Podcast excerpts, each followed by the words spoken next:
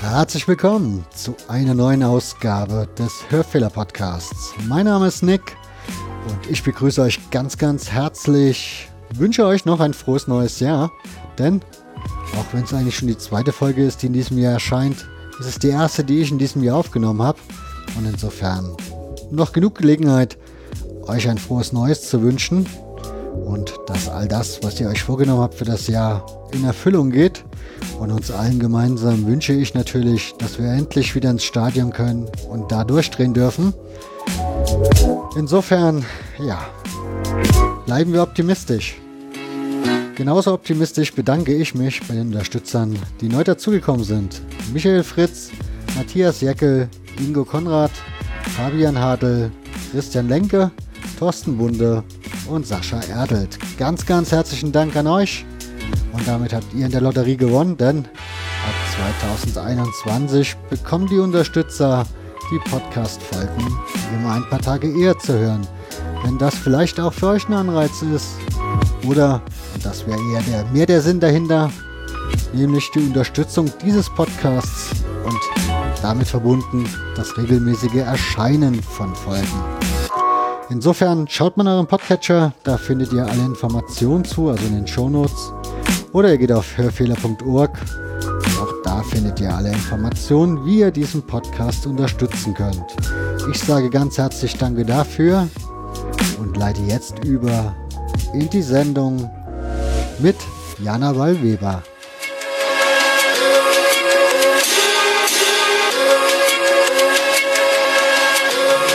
Ich habe natürlich versucht, mich über dich zu informieren und habe auch die Podcasts gehört, die bei Netzpolitik erschienen sind. Und da erzählst du, dass du vorher für eine regionale Zeitung gearbeitet hast. Und dann habe ich versucht, das herauszufinden, aber ich habe festgestellt, ganz so offensiv gehst du da nicht dran.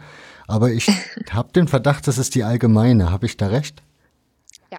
Ah, wunderbar. Für die Hörer, die dich jetzt noch nicht kennen, vielleicht mal, wäre es vielleicht mal ganz gut, dass du dich so ein bisschen vorstellst, dass sie schon mal eine Ahnung haben, mit wem ich hier spreche. Mhm. Ja, sehr gerne. Ich bin Nachwuchsjournalistin, Journalismusstudentin. Das ist ja immer so ein bisschen fließender Übergang. Ich studiere in Mainz im Master Journalismus. Jetzt seit, ja, ist jetzt mein drittes Semester schon. Bin also im Sommer hoffentlich fertig. Und beschäftige mich in meiner Arbeit sehr gerne mit Wissenschaft, mit Technologie, mit Technik im weitesten Sinne, Digitalisierung und bin bislang eigentlich hauptsächlich privat Fußballfan und das hat jetzt aber meine Arbeit ein bisschen gekreuzt im Sommer und im Herbst und ich glaube, deswegen bin ich auch heute hier. das könnte durchaus so sein, aber da kommen wir, ja. da kommen wir später mal hin. Würde mich ja erstmal interessieren, so grundsätzlich Journalismus. Also ist das irgendwie so ein Kindheitswunsch gewesen oder wann kam so die Idee, das wäre vielleicht was für mich?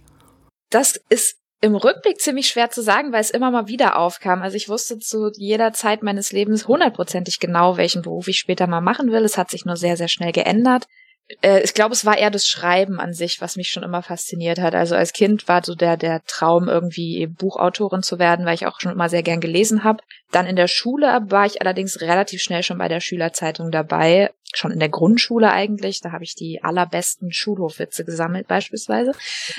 Genau. Und im Gymnasium dann aber ein bisschen ernsthafter bei der Schülerzeitung schon mitgearbeitet. Da war aber noch nicht klar, dass es zum Journalismus hingeht. Das kam dann irgendwie erst nach dem Abi, als ich dann überlegt habe, wohin ich zum Studium gehen möchte und konnte mich nicht entscheiden und habe einen Studiengang gewählt, der alles umfasst und das war Wissenschaftskommunikation, damit ich mich halt nicht für irgendwas entscheiden musste. Das finde ich sehr spannend, denn das erwähnst du auch in diesem Podcast. Also diesen Wissenschaftsjournalismus als Schwerpunkt, der ist dir irgendwie schon sehr wichtig, oder? Ja, also ich habe äh, im Bachelor studiert Wissenschaftskommunikation, wie gesagt, und das war tatsächlich einfach dieses sich nicht entscheiden wollen. Also ich mochte Naturwissenschaften immer total gerne. Übers Talent in diesen Fächern ähm, äh, würde ich gerne stillschweigen wahren. Also ich war nicht schlecht in der Schule, aber ich war in anderen Sachen besser und habe mich aber wahnsinnig dafür interessiert und es hat mich wahnsinnig fasziniert. Und der Studiengang, das war dann tatsächlich eine Entscheidung fürs Studium in Karlsruhe, weil da war irgendwie von allem etwas, unter anderem ein bisschen Physik dabei. Und das aber halt dann kein ganzes Physikstudium, das wäre, glaube ich, ein bisschen zu viel des Guten gewesen, sondern irgendwie so eine Mischung aus Journalismus, also so ein paar praktische Workshops schreiben, Recherche und solche Sachen, Geisteswissenschaften, Sozialwissenschaften und eben Physik. Und so kam das dann zustande und ich habe vorher gar nicht so wahnsinnig viel Wissenschaftsjournalismus jetzt privat konsumiert, würde ich sagen. Aber die Faszination daran zu arbeiten ist dann schon immer stärker geworden. Aber woran liegt das? Also was macht man da in diesem Studiengang? Also tut man dann irgendwie, keine Ahnung, man liest irgendwie eine wissenschaftliche eine Dokumentation und dann versucht man die um, über zu übersetzen in verständliches Deutsch und für alle? Oder was ist da so der Schwerpunkt? Es gibt äh, verschiedene Arten, würde ich sagen, von Wissenschaftsjournalismus. Also das eine ist, aktuelle Studien sich eben durchzulesen und wie du sagst, es zu erklären, was, dass man es als Laie sozusagen auch versteht. Es gibt dann aber auch so ein bisschen dieses Sendung mit der Mausartige, dass man gar nicht jetzt eine aktuelle Studie sich anschaut, sondern sich mehr so auf die Neugierde von Leuten äh, spezialisiert und allgemeine Sachen erklärt. Also da gibt es so dieses, warum ist der Himmel blau? Und das dann eben oft für Kinder, aber eben, wenn es dann ein bisschen komplizierter wird, als warum ist der Himmel blau, das dann eben hm, auch allgemein zu erklären, wo es jetzt gar nicht so diesen aktuellen Bezug braucht von einer aktuellen Studie.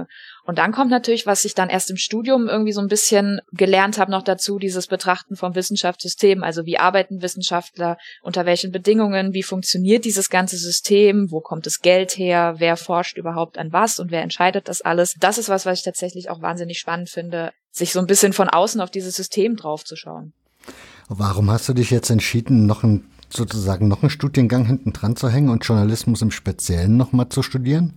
Weil mir mein Bachelor ein bisschen zu wenig praxisorientiert war. Also ich hatte viele mh, Vorlesungen dann für Philosophie, Geschichte, Soziologie und es war auch ganz toll, das so ein bisschen alles mitzukriegen, weil man da sehr viel theoretisch über das Wissenschaftssystem, auch über die Medien gelernt hat. Aber es war relativ wenig wir, wir lernen, wie man einen Artikel schreibt, wir lernen, wie man gescheit recherchiert. Das hatte ich so ein bisschen, aber da habe ich mir einfach noch mehr gewünscht. Und jetzt im Master ist darauf dann total der Fokus. Wir lernen, wie man schreibt, wir lernen, wie man Radio macht, wir lernen, wie man Fernsehen macht. Das dann alles in praktischen Kursen sozusagen verwurstet. Und das war mir einfach im Bachelor noch ein bisschen zu wenig.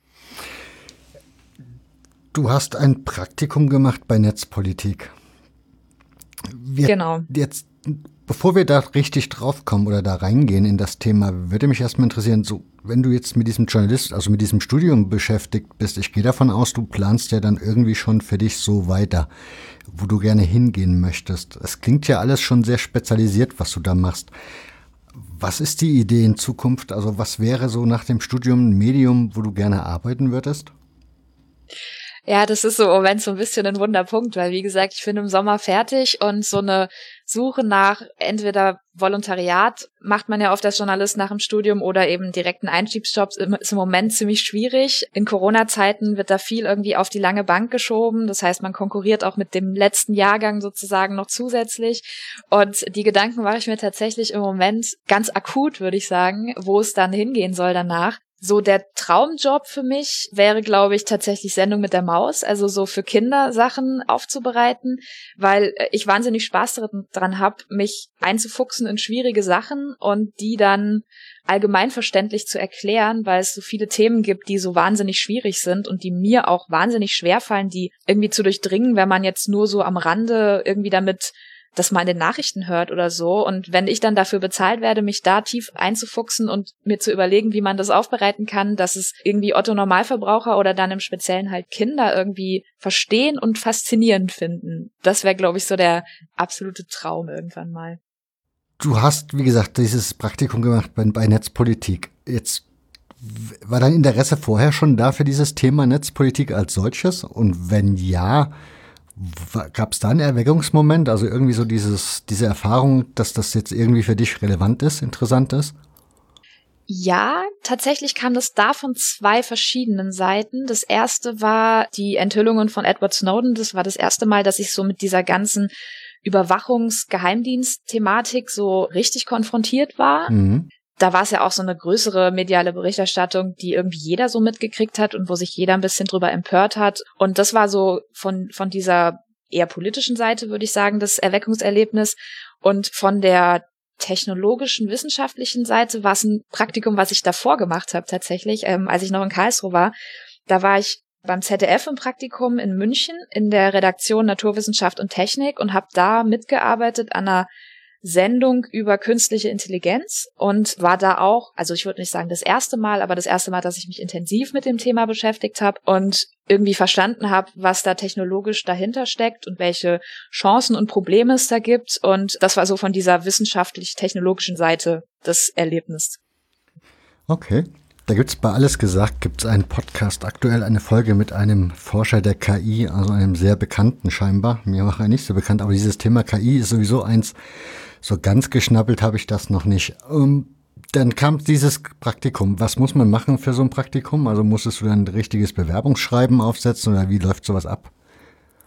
Es war tatsächlich sehr angenehm. Man hat es einfach auf der Website gefunden, einen Text. Wenn du Lust hast auf ein Praktikum, dann schreib uns doch eine Mail. Bitte keine ausführlichen Lebensläufe und Motivationsschreiben, sondern stell dich einfach vor, wer du bist, warum du Lust darauf hast. Und das war sehr niedrigschwellig und sehr angenehm. Und dann hatte ich ein Bewerbungsgespräch. Da haben wir so ein bisschen eben darüber geredet, ob es passt. Da ging es jetzt gar nicht drum, was ich schon alles Tolles gemacht habe und alles Tolles kann und wie super ich bin, so wie das manchmal ist bei Bewerbungsgesprächen, sondern ich hatte wirklich das Gefühl, es geht darum, haben wir beide was davon, wenn du jetzt bei uns ein Praktikum machst. Dann habe ich noch eine Schreibprobe gemacht, also habe einfach irgendwie eine Meldung zu einem Thema bekommen und sollte darüber dann eine kurze Meldung schreiben, einfach, dass man sieht, ob ich drei Sätze gerade ausschreiben kann und dann hat es geklappt. Wie, wie viel Thema, also wie viel Ahnung hattest du von Netzpolitik? Also KI hast du ja schon erwähnt, aber ich vermute, also ich stelle mir das so vor, netzpolitik.org ist ja schon eine sehr nerdige Seite. Also muss man schon, glaube ich, sehr viel Ahnung haben vom Thema, wenn man da mitarbeiten möchte. Wie war da der Stand? Bist du da komplett eingearbeitet worden oder wie läuft sowas ab? Ich hatte tatsächlich nicht so wahnsinnig viel Ahnung, aber dadurch, dass ich da ganz transparent mit umgegangen bin, ich glaube, ich habe im Bewerbungsgespräch gesagt, ich habe keine Ahnung, aber ich habe total Bock. Und dadurch war klar sozusagen, wo wir anfangen. Also die Praktikanten, die die sonst haben, die kommen so aus zwei Richtungen. Die einen eben aus dem Journalismus und die anderen aus so einem Netzaktivismus ähm, auch häufig. Und die Praktikantin, die vor mir da war, die mich so ein bisschen eingearbeitet hat, die kam eher aus dieser netzaktivistischen Seite und hat mir dann erzählt, dass sie eher die Unterstützung gebraucht hat beim journalistischen Arbeiten und für mich war klar, ich brauche eher die Unterstützung bei den inhaltlichen Sachen. Am Anfang wusste ich gar nicht, okay, worüber soll ich eigentlich schreiben? Das hat sich aber relativ schnell gegeben, weil man ist zwar nicht so eingearbeitet, aber man interessiert sich ja dann doch für irgendwelche Sachen. Bei mir dann beispielsweise Medizin oder Sport. Also die Themen, die mich privat irgendwie interessieren und sieht, dass relativ schnell, dass da immer eine netzpolitische Dimension dabei ist. Und dann braucht so ein bisschen, bis man irgendwie weiß, was da sozusagen die Gesetze sind, die interessant sind, Datenschutzgrundverordnung oder sowas, das hatte ich schon mal gehört, aber hatte da nicht wirklich so eine Ahnung von. Und dann habe ich eben bei solchen Sachen, also bei so inhaltlichen Fragen, an wen kann man sich da wenden, was für Experten haben vielleicht ein gutes Verhältnis zur Netzpolitik, äh, da habe ich immer Unterstützung bekommen aus der Redaktion, bis ich dann das Gefühl hatte, drin zu sein und irgendwie selber mich zurechtfinden zu können. Und das journalistische Arbeiten habe ich ja schon relativ gut mitgebracht dann von meinem Studium. Warst du von den Themen her ein bisschen abseits, also des sonstigen Mainstreams, den man sozusagen auf netzpolitik.de lesen kann, oder ist da, war das Thema eigentlich schon da, dieses Gesundheitsthema, das du so aufgemacht hast? Mm, also das Gesundheitsthema wurde relativ wenig bearbeitet in der Redaktion. Wenn da jetzt irgendein Riesending gewesen wäre, dann hätte sich das wahrscheinlich auch jemand angeschaut. Also sie waren sich schon im Klaren darüber, dass es irgendwie jetzt ein, wichtiges Feld ist, sag ich mal. Es gab auch ähm, Praktikanten vor mir, die sich damit beschäftigt hatten schon. Aber in dem Moment war keiner in der Redaktion, der das so als seinen Schwerpunkt begriffen hat. Und weil ich auch so ein bisschen aus dem Wissenschaftsjournalismus komme und mich sowieso für Medizinthemen dann interessiert habe, war das so die Lücke, die ich äh, relativ schnell ausgemacht habe, die ich dann auch sehr gerne ausgefüllt habe. Das ist ja auch der Thema, ja, das Thema deines Artikels, den du geschrieben hast, weswegen ich auf dich aufmerksam geworden bin. Denn das, das muss, dem müsst du mir genauer erklären. Also, der heißt Vermessung auf dem Weg ins Fußballstadion. Wir haben dich als Wissenschaftsjournalistin ja jetzt herausgearbeitet. Du hast ja schon erklärt, was da so dein Themenspezialgebiet ist. Und das hat ja im Grunde auch wieder mit diesem Artikel zu tun und trotzdem auch mit Fußball. Kannst du diesen Artikel, wie du da auf dieses Thema gekommen bist, mir mal genauer erklären? Also ich nehme an, das ist dir nicht, also das musst du ja irgendwo gelesen haben oder irgendwie musst du davon erfahren haben. Das war tatsächlich eine Empfehlung aus der Redaktion von einem ich glaube, von einem Leser kam ursprünglich die Anregung, der einen Artikel im Kicker gelesen hatte, dass Borussia Dortmund einen Test gemacht hat mit einem KI-System, was sozusagen im Zuge der Pandemiebekämpfung eingesetzt werden sollte, um automatisch am Einlass zu messen, ob jemand Fieber hat, ähm, also erhöhte Temperatur. Und dann eben und auch zu schauen, im Gesicht hat derjenige eine Maske auf, also Durchsetzung der Maskenpflicht, sollte das System können. Und das war eine Anregung von einem Leser, der diesen Artikel gelesen hatte. Das ist passiert, nachdem ich einen anderen Fußballartikel gerade geschrieben hatte über personalisierte Tickets, auch im Zuge der Corona-Pandemie und dass dann eben äh, gewisse Fußballfunktionäre der Meinung waren, das könnte man doch danach auch noch einsetzen, um die Sicherheit im Stadion zu erhöhen, wie man immer so gerne sagt. Und dann war ich so ein bisschen auf der Fußballschiene und dann kam das eben eher von der Fußballseite, glaube ich, auf mich zu, dass es dann eben ein Gesundheitsthema war und auch mit Gesundheitsdaten zu tun hat, war dann eher Zufall. Grundsätzlich ist bei netzpolitik.org Fußball aber jetzt nicht so der große Punkt, ne? Also ich meine, thematisch würde sich das zwar hergeben, gerade so das Thema Datenschutz, aber es ist bei Netzpolitik nicht ganz so im Fokus, oder?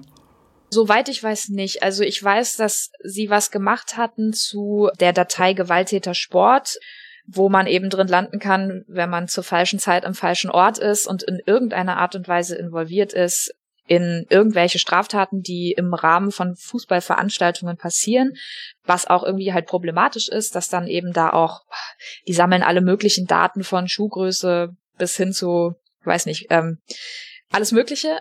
Und da hatten sie was zu gemacht, aber ich glaube, es gibt jetzt auch keinen in der Redaktion, der dauerhaft sich darauf, also dauerhaft dieses Feld beobachtet und alles mitkriegt, was da passiert. Zu deinem Fußballhintergrund, also du hast ja schon angedeutet, dass du Fußballfan bist. Willst, willst du der Öffentlichkeit mal erzählen, von welchem Verein? Ja, normalerweise muss man Anfeindungen erwarten, wenn man das so offen sagt, aber im Moment wahrscheinlich eher Mitleid. Ich bin Fan vom ersten FC Kaiserslautern, komme selber aus der Pfalz, insofern ist das, hat sich das logisch ergeben, würde ich sagen. Den Verdacht hatte ich ja, aber du hast kein Pfälzer Dialekt drin, wenn du sprichst, deswegen war ich mir da nicht ganz so sicher. Hätte ja auch, weil die allgemeine hätte ja auch sein können, dass du aus Mainz kommst, von daher. Meine Mutter kommt aus Norddeutschland ursprünglich und da war dann die Prägung so ein bisschen zwiespältig. Wenn ich allerdings mit meiner Oma telefoniere, dann hört man es schon ein bisschen deutlicher. das heißt, du hast so die ganz klassische Bildung, die man in der Pfalz so mitbekommt, das ist der FCK, ne? Ja, gar nicht mal so sehr von meinen Eltern, aber irgendwie ist es trotzdem einfach so. Also mein erstes Fußballerlebnis war tatsächlich 2006 bei der WM in Kaiserslautern. Das langweiligste 1 zu 0 Spanien gegen Saudi-Arabien war das, glaube ich. Muss ein fürchterlich langweiliges Spiel gewesen sein, aber ich war neun damals und dann komplett infiziert danach. Und dann sind wir, also 2006 ist Kaiserslautern ja abgestiegen und dann waren wir in der Saison drauf, dann beim, also in der ersten Zweitligasaison nach dem Abstieg bei einem FCK-Spiel und das war irgendwie auch ganz aufregend dann, weil die Stimmung dann bei einem Ligaspiel natürlich nochmal was anderes ist als bei einer Weltmeisterschaft. Warst du da auf der Westtribüne oder?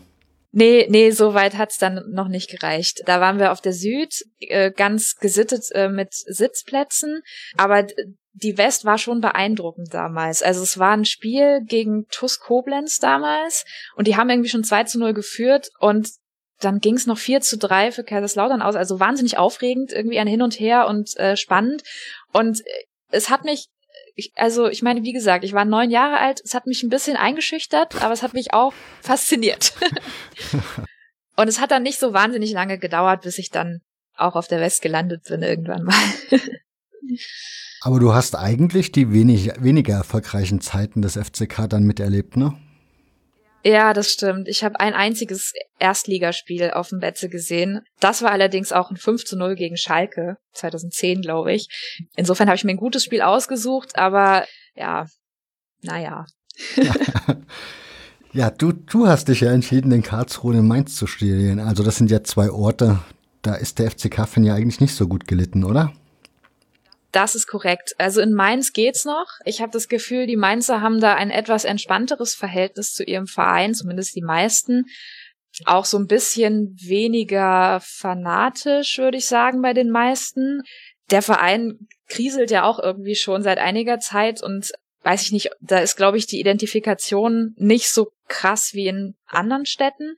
In Karlsruhe war es allerdings schon manchmal übel. Also wenn man das kurz vergessen hat und dann doch die FCK-Mütze aufgesetzt hat, also die habe ich meistens auf links getragen, weil man dann schon angepöbelt und angespuckt wurde manchmal. angespuckt. Ja. Super.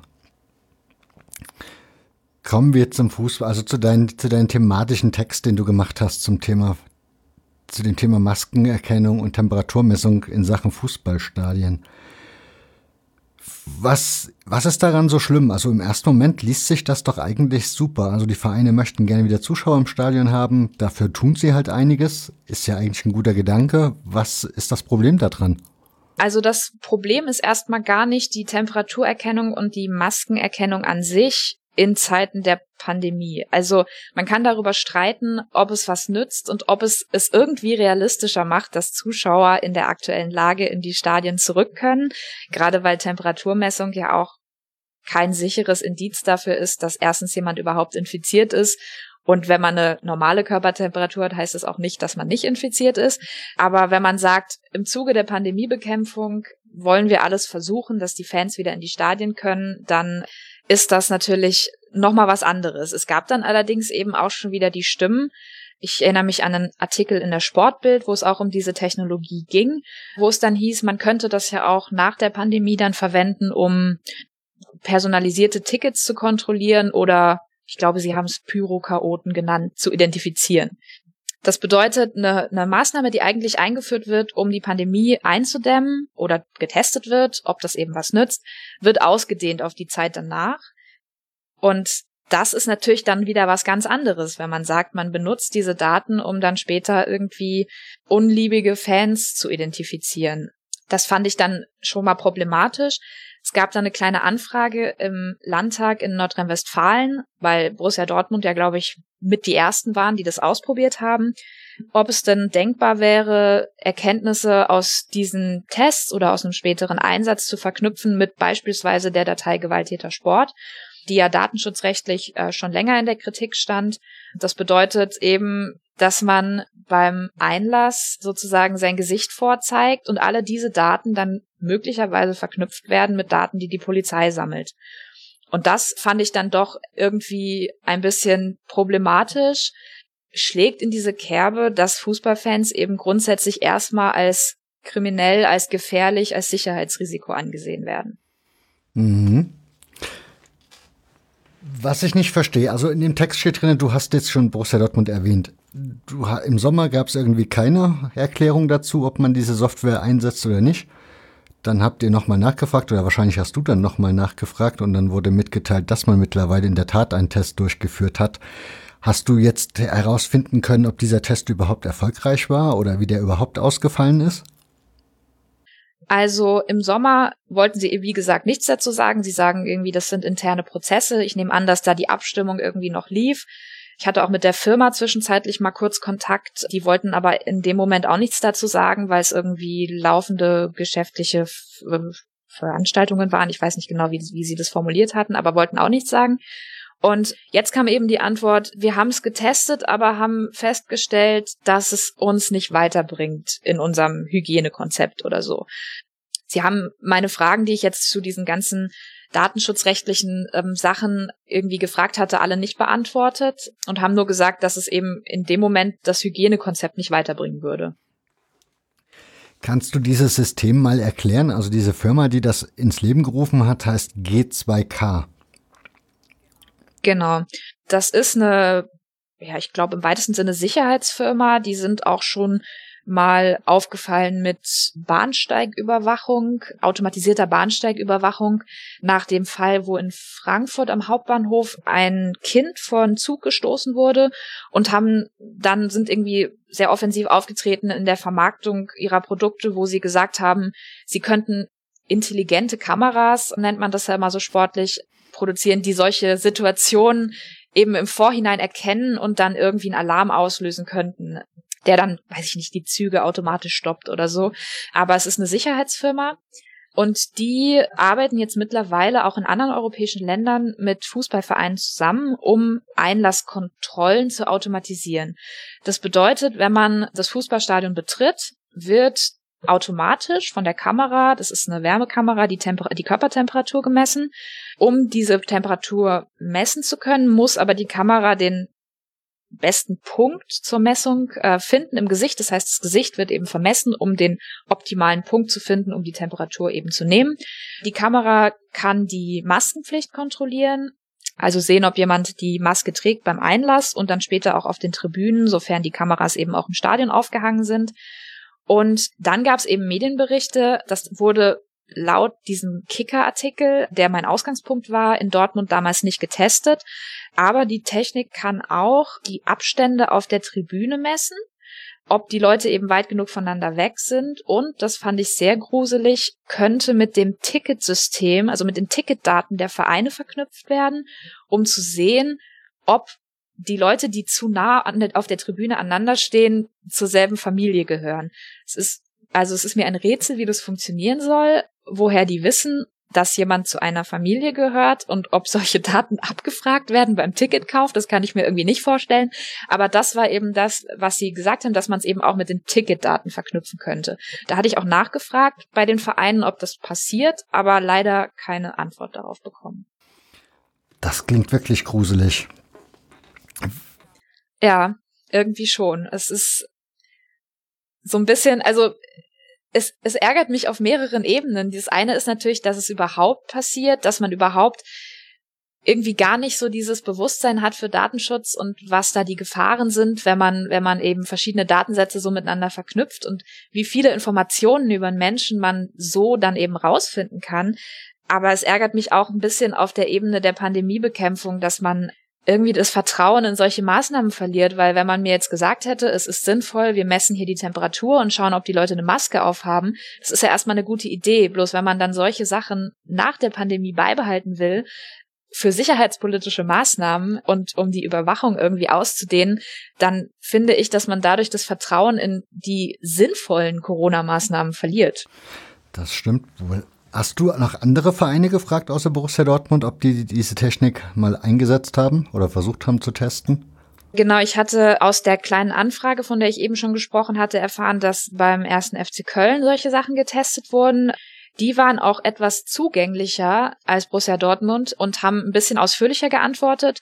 Im Prinzip haben sie aber auch nur gesagt, dass sie nicht weiterbringt im Moment. Also, dass sie das getestet haben und sich angeschaut haben. Da sind sie jetzt auch nicht auf diese datenschutzrechtlichen Bedenken eingegangen, die man ja auch haben kann, wenn es eben funktioniert oder wenn es das Hygienekonzept weiterbringen würde. Aber da haben sie eben auch gesagt, das wäre im Moment, würde das nicht helfen. Und beim FC Bayern zum Zeitpunkt, als der Artikel veröffentlicht wurde, wurde es da gerade noch getestet. Die haben aber auch nur einen Satz zurückgeschrieben, dass es eben im ohnehin schon hervorragenden Hygienekonzept der Allianz Arena ein weiterer wichtiger Baustein sein könnte oder irgendwie sowas in der Art. Und der FC Bayern ist tatsächlich mit der Technologie in Budapest schon in Berührung gekommen, als sie, ich glaube, im Supercup gegen den FC Sevilla gespielt haben. Da wurde in Budapest die Technologie schon eingesetzt, sodass das Spiel im August oder September, da bin ich mir gerade gar nicht mehr sicher, vor Fans stattfinden konnte tatsächlich. Das heißt, im Ausland ist diese Technik schon im Einsatz.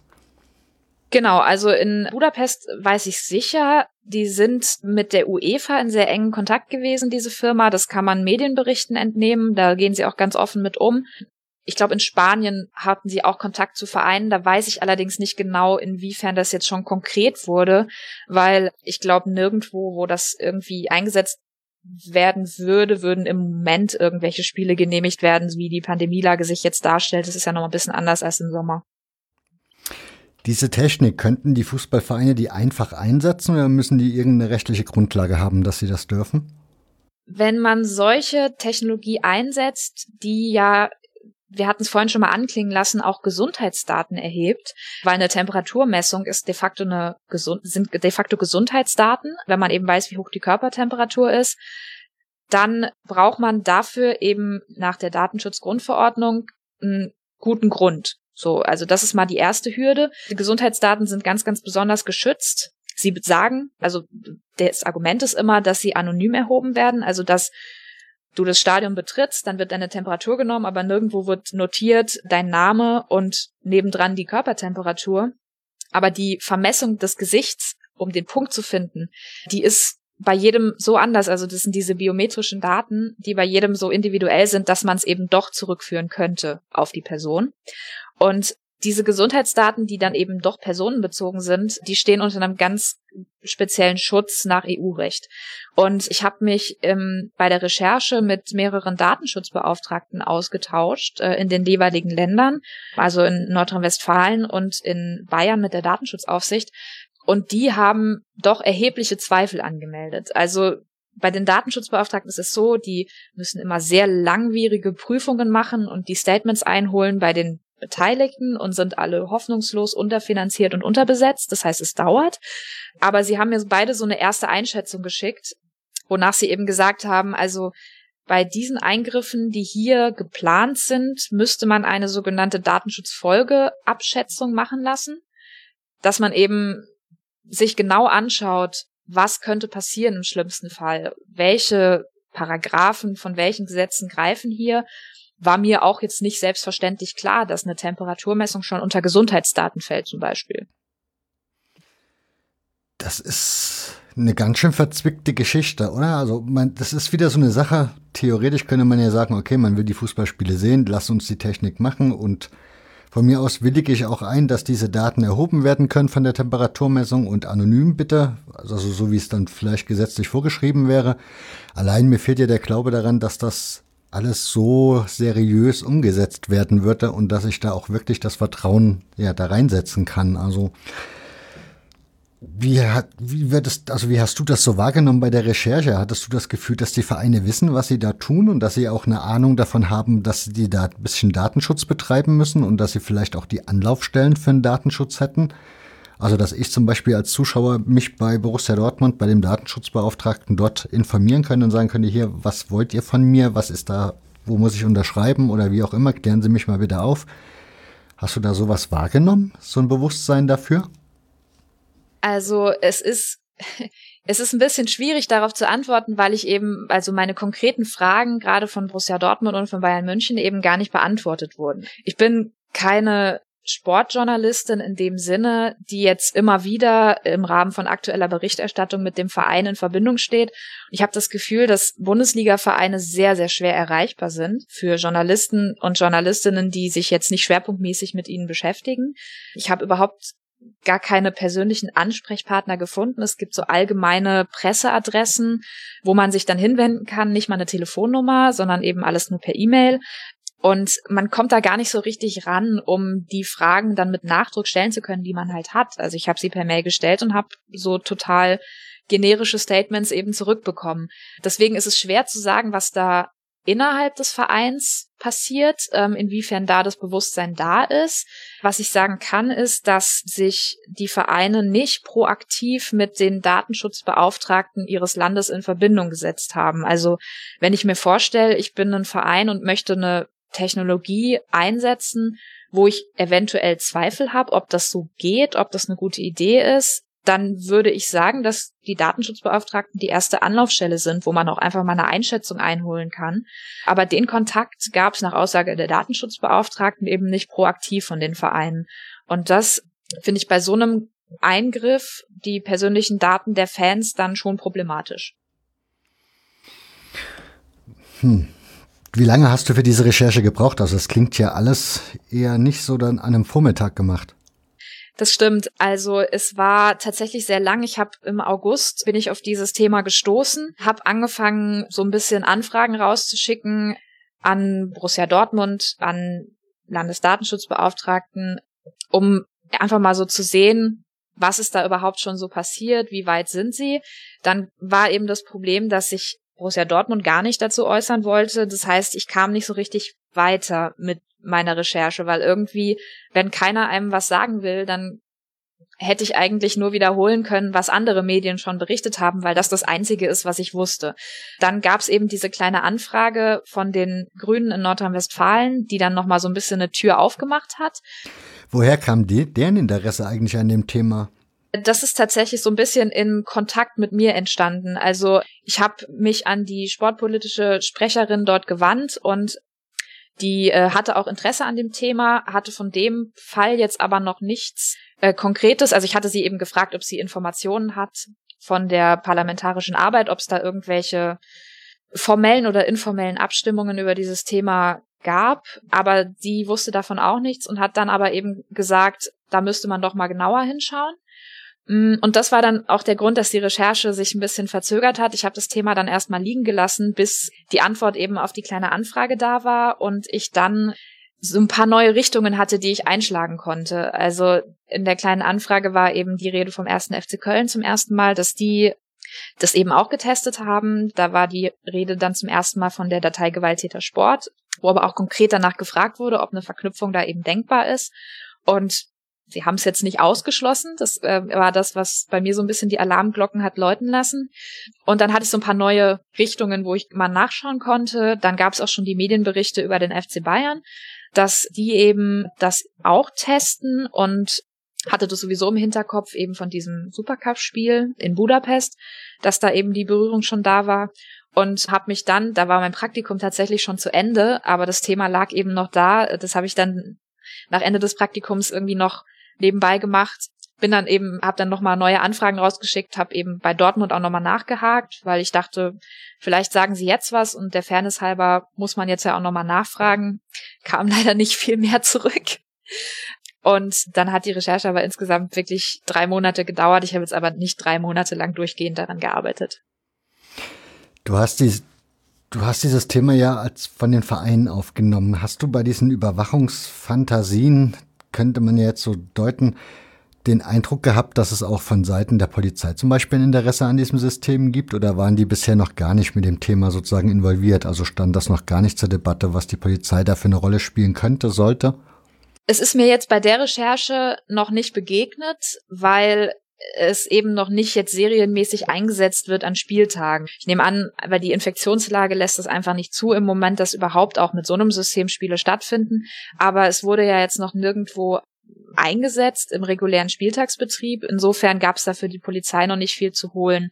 Äh, ich hatte mich aber, habe ich vorhin ja auch schon mal erwähnt, mit personalisierten Tickets beschäftigt.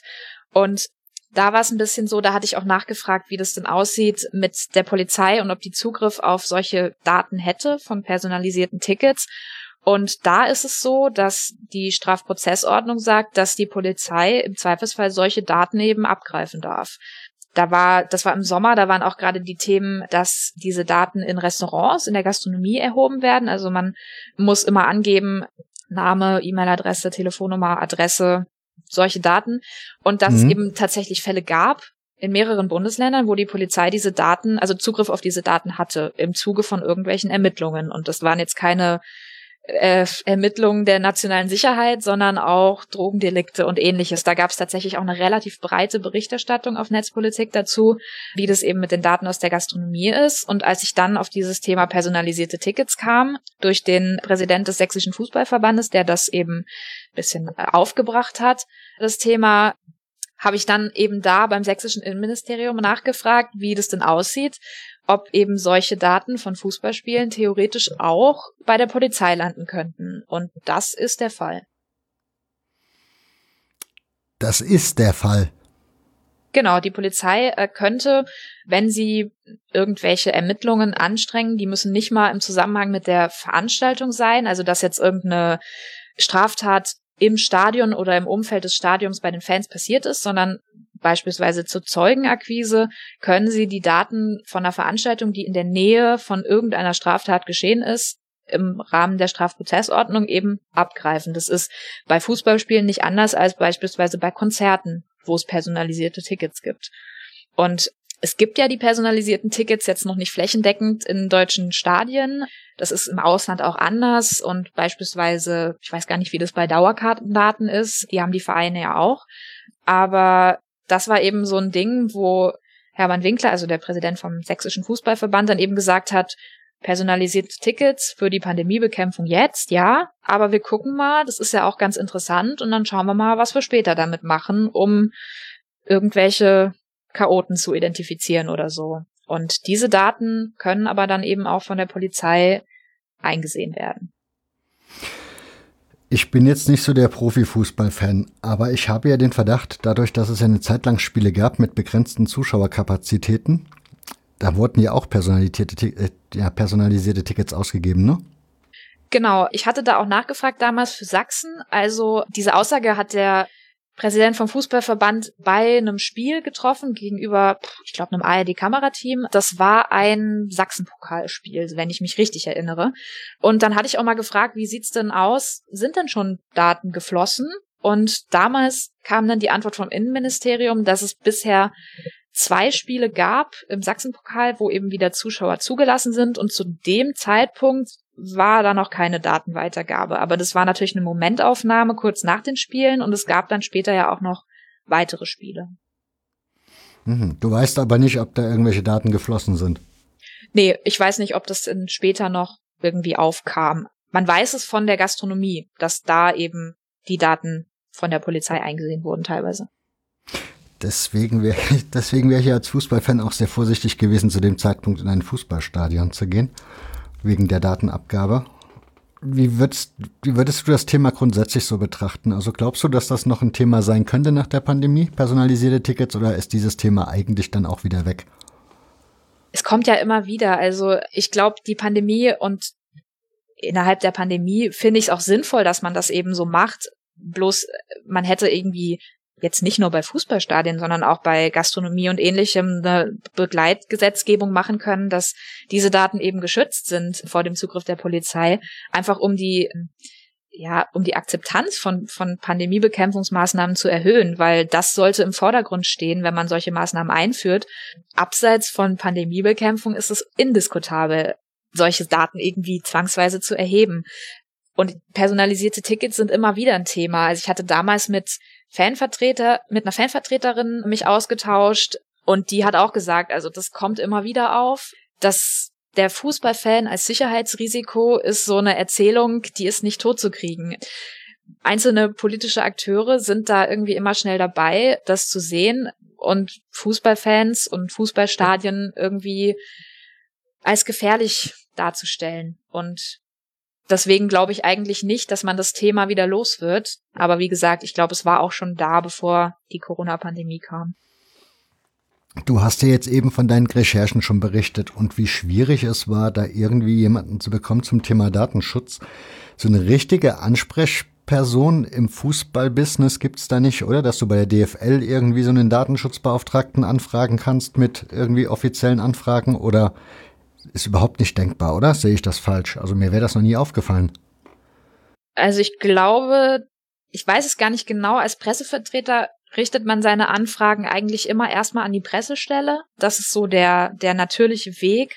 Ich glaube, jeder Verein, jedes Unternehmen, jeder braucht irgendwie einen Datenschutzbeauftragten. Die sind aber jetzt nicht prominent zu finden weil, glaube ich, auch noch nicht so richtig das Bewusstsein halt dafür da ist, dass es da irgendwie Anfragen geben könnte, jetzt nicht nur von Medien, sondern auch von, von äh, anderen Leuten.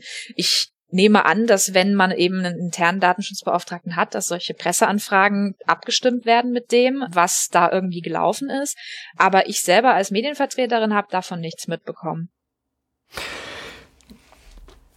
Als jemand, der da drin recherchiert hat, und wahrscheinlich ja dann auch so ein bisschen beobachtet hat, was ist, was machen andere Journalisten? Wie würdest du diesen Bereich im Fußball so betrachten? Also ist dieses Thema im Fußball prominent oder ist das eigentlich eher vernachlässigt? Also gibt es nicht so viele Journalisten, die sich mit dem Thema Netzpolitik, Datenschutz auch bei Bundesliga-Vereinen oder ja rund um Bundesliga-Fußball vielleicht auch ja, behandeln? Also es ist mit Sicherheit im Sportjournalismus jetzt nicht das beherrschende Thema. Sportjournalismus besteht ja oft eben aus Berichterstattung über einzelne Ereignisse und es gibt aber immer wieder auch Sportjournalisten, die das ein bisschen größer auslegen und sich mit anderen Themen beschäftigen, sei es jetzt Doping, sei es Missbrauch im Sport, ähm, solche Geschichten, also die so auch ein bisschen auf das System schauen. Mhm. Da habe ich aber auch das Gefühl, dass jetzt Datenschutz und netzpolitische Themen da noch nicht so im Vordergrund stehen. Also meine Erfahrung war jetzt eben bei dieser Recherche, ich habe, wie gesagt, diesen, diesen Artikel im Kicker als Ausgang gehabt und habe mir, also da wurde das so beschrieben, was diese Technik irgendwie kann und habe mir dann so ein bisschen an den Kopf gefasst, wie wenig kritisch das beleuchtet wurde.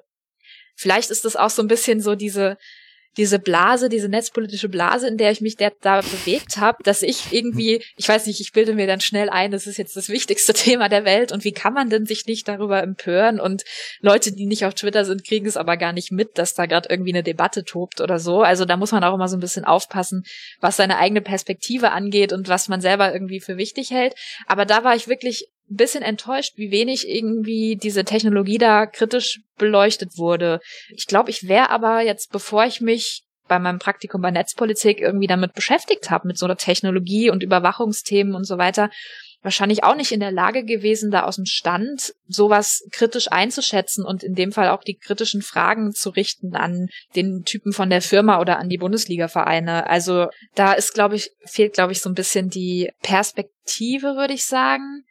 Ist aber jetzt, glaube ich, auch nichts, was der Sportjournalismus für sich hat. Ich glaube, die Digitalisierung zu beleuchten ist ein Ding, was alle Ressorts betrifft, weil ja auch immer mehr Sachen irgendwie davon betroffen sind, sage ich jetzt mal ganz neutral. Und da fehlt, glaube ich, bei einigen so ein bisschen die das Know-how, was die technischen Hintergründe angeht. Wie könnte man das verbessern? Also ich frage mich halt auch schon ewig, also ich bin ja auch Netzpolitik-Leser und finde das, was die da machen an Arbeit, ich nenne es, also würdest du das eigentlich als journalistischen Aktivismus oder so, so, ähnlich bezeichnen, was Netzpolitik da macht? Also so klassisch unabhängiger Journalismus, wie man ihn immer so gerne bezeichnet, würde ich da eigentlich nicht so feststellen, oder? Ja, es ist, es ist tatsächlich so ein bisschen eine Sonderform. Also ich würde auf jeden Fall sagen, dass es Journalismus ist. Die mhm. journalistischen Standards werden da eingehalten. Ich habe so ein bisschen einen Einblick bekommen, wie die Kollegen und Kolleginnen recherchieren und wie sie arbeiten und wie sie auf Themen gucken. Und das ist auf jeden Fall journalistische Arbeit, die da gemacht wird. Die Sonderform ist so ein bisschen das, was aber auf der Webseite auch ganz, ganz transparent gemacht wird. Wir sind nicht neutral in solchen Debatten und auch so ein bisschen der thematische Fokus eben immer auf dem Datenschutz. Also, dass da irgendwie sehr transparent damit umgegangen wird, dass digitale Bürgerrechte eben was sind, was die auch selber vertreten. Hab mich dann auch so ein bisschen für mich selber damit beschäftigt, wie das so ist, als Journalist zu sagen, ich bin jetzt erstmal per se nicht allem gegenüber neutral, sondern habe irgendwie eine gewisse Haltung dazu und habe so ein bisschen drüber nachgedacht, wie sich das so anfühlt und wie das so ist, weil ich das auch erst lernen musste, sozusagen eine, eine, eine Stellung zu beziehen in einem Artikel in eine bestimmte Richtung, weil in der Ausbildung wird man doch noch sehr auf Neutralität und Objektivität getrimmt, was ja auch gut ist. Hab dann festgestellt, dass der Unterschied, wie der Artikel am Ende wirkt, gar nicht so groß ist. Wenn ich jetzt selber irgendwie eine bestimmte Maßnahme kritisiere oder irgendwie eine Person kritisiere, im klassischen Journalismus würde ich mir im Zweifelsfall einfach jemand anders suchen, irgendeinen Kollegen von der Person, die ich kritisieren möchte oder einen Experten oder sowas, die das für mich übernehmen und diese Perspektive in den Artikel mit einfließen zu lassen.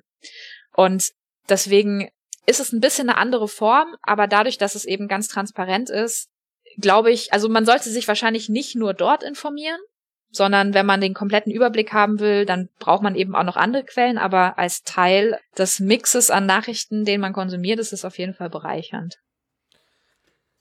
Jetzt weiß ich nicht, wie ich diese Brücke hinbekomme. Also, habe ich ja vorhin schon so ein bisschen hinformuliert, dass ich mich halt immer noch frage, wie könnte man diese Lücke schließen? Also wie könnte man das für Journalisten interessant gestalten, dass dieses Thema Datenschutz und Netzpolitik halt im Fußballbereich einfach ein bisschen mehr Öffentlichkeit bekommt? Ja, das ist eine sehr schwierige Frage. Ich glaube, dass das bis zu einem gewissen Grad von selber passieren wird, wenn mehr Leute in den Journalismus kommen aus dem Nachwuchs, die eben das technische Know-how haben die sich mit den Themen beschäftigen und die denen klar ist, dass Digitalisierung alle Bereiche betrifft. Ich studiere jetzt im Master Journalismus mit ganz, ganz vielen verschiedenen Leuten zusammen, die sich auch in ganz, ganz viele verschiedene Ressorts orientieren. Also Leute, die eher über Kultur schreiben möchten und Leute, die eher über Sport schreiben möchten.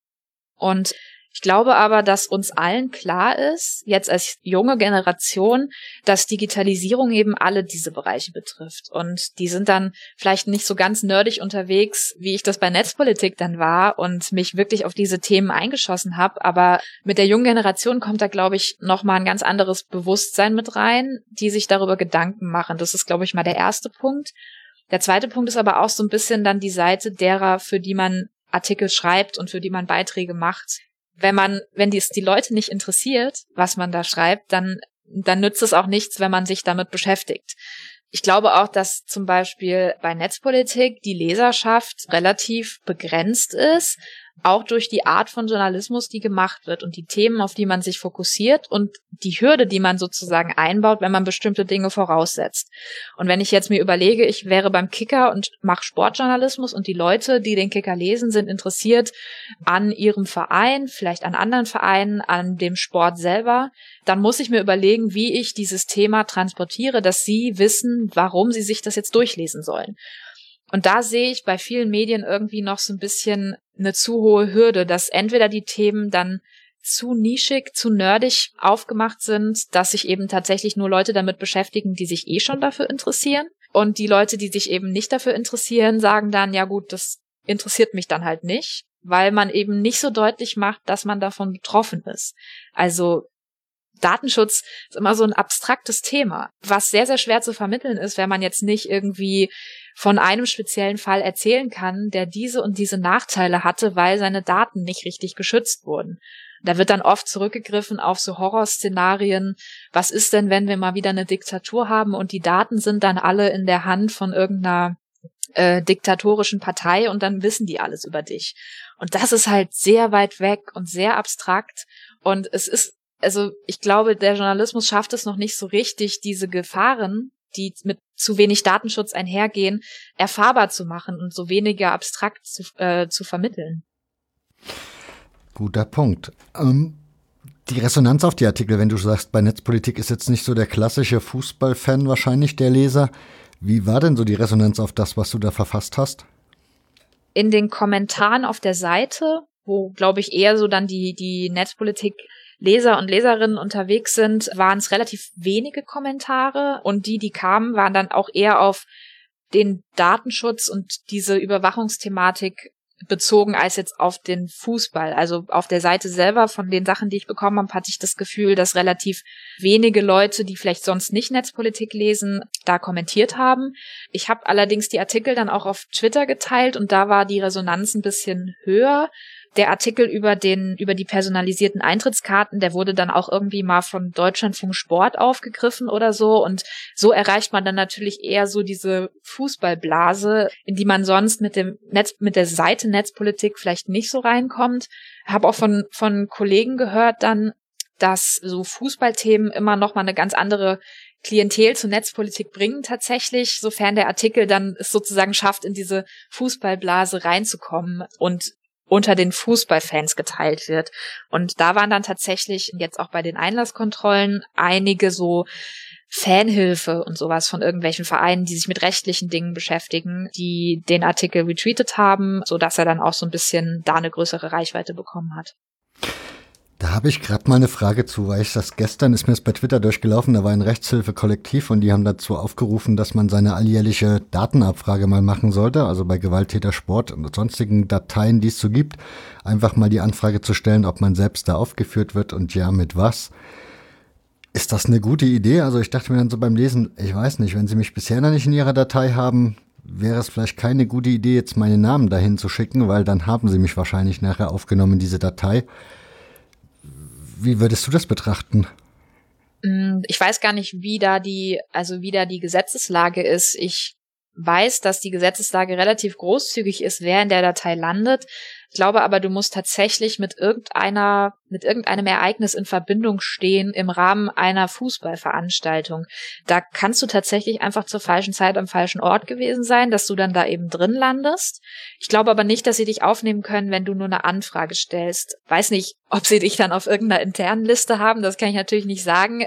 Aber das, das kann ich mir schwer vorstellen. So eine Datenabfrage ist natürlich immer interessant, um eben das tatsächlich dann erfahrbar zu machen. Also wenn man sagt hier Datenschutz und so weiter und keiner weiß, was heißt es eigentlich und was sind die Gefahren, wenn ich sagen kann, hier, ich habe mal gefragt, was hat eigentlich die Polizei oder kann man genauso bei Facebook machen und habe dann so ein Stapel Papier, wo alles Mögliche draufsteht und aufgeführt ist, finde ich, dann macht es das immer sehr erfahrbar, wie weit es eigentlich geht, wenn Daten zusammengeführt werden, wenn ein Profil von dir erstellt wird. Und das erschreckt die Leute dann nochmal eher, wenn man dann wirklich konkret sieht, was die alles über einen wissen, auch wenn man das jetzt nicht irgendwo konkret angegeben hat, aber was man eben aus den Daten auch schließen kann, die man hat.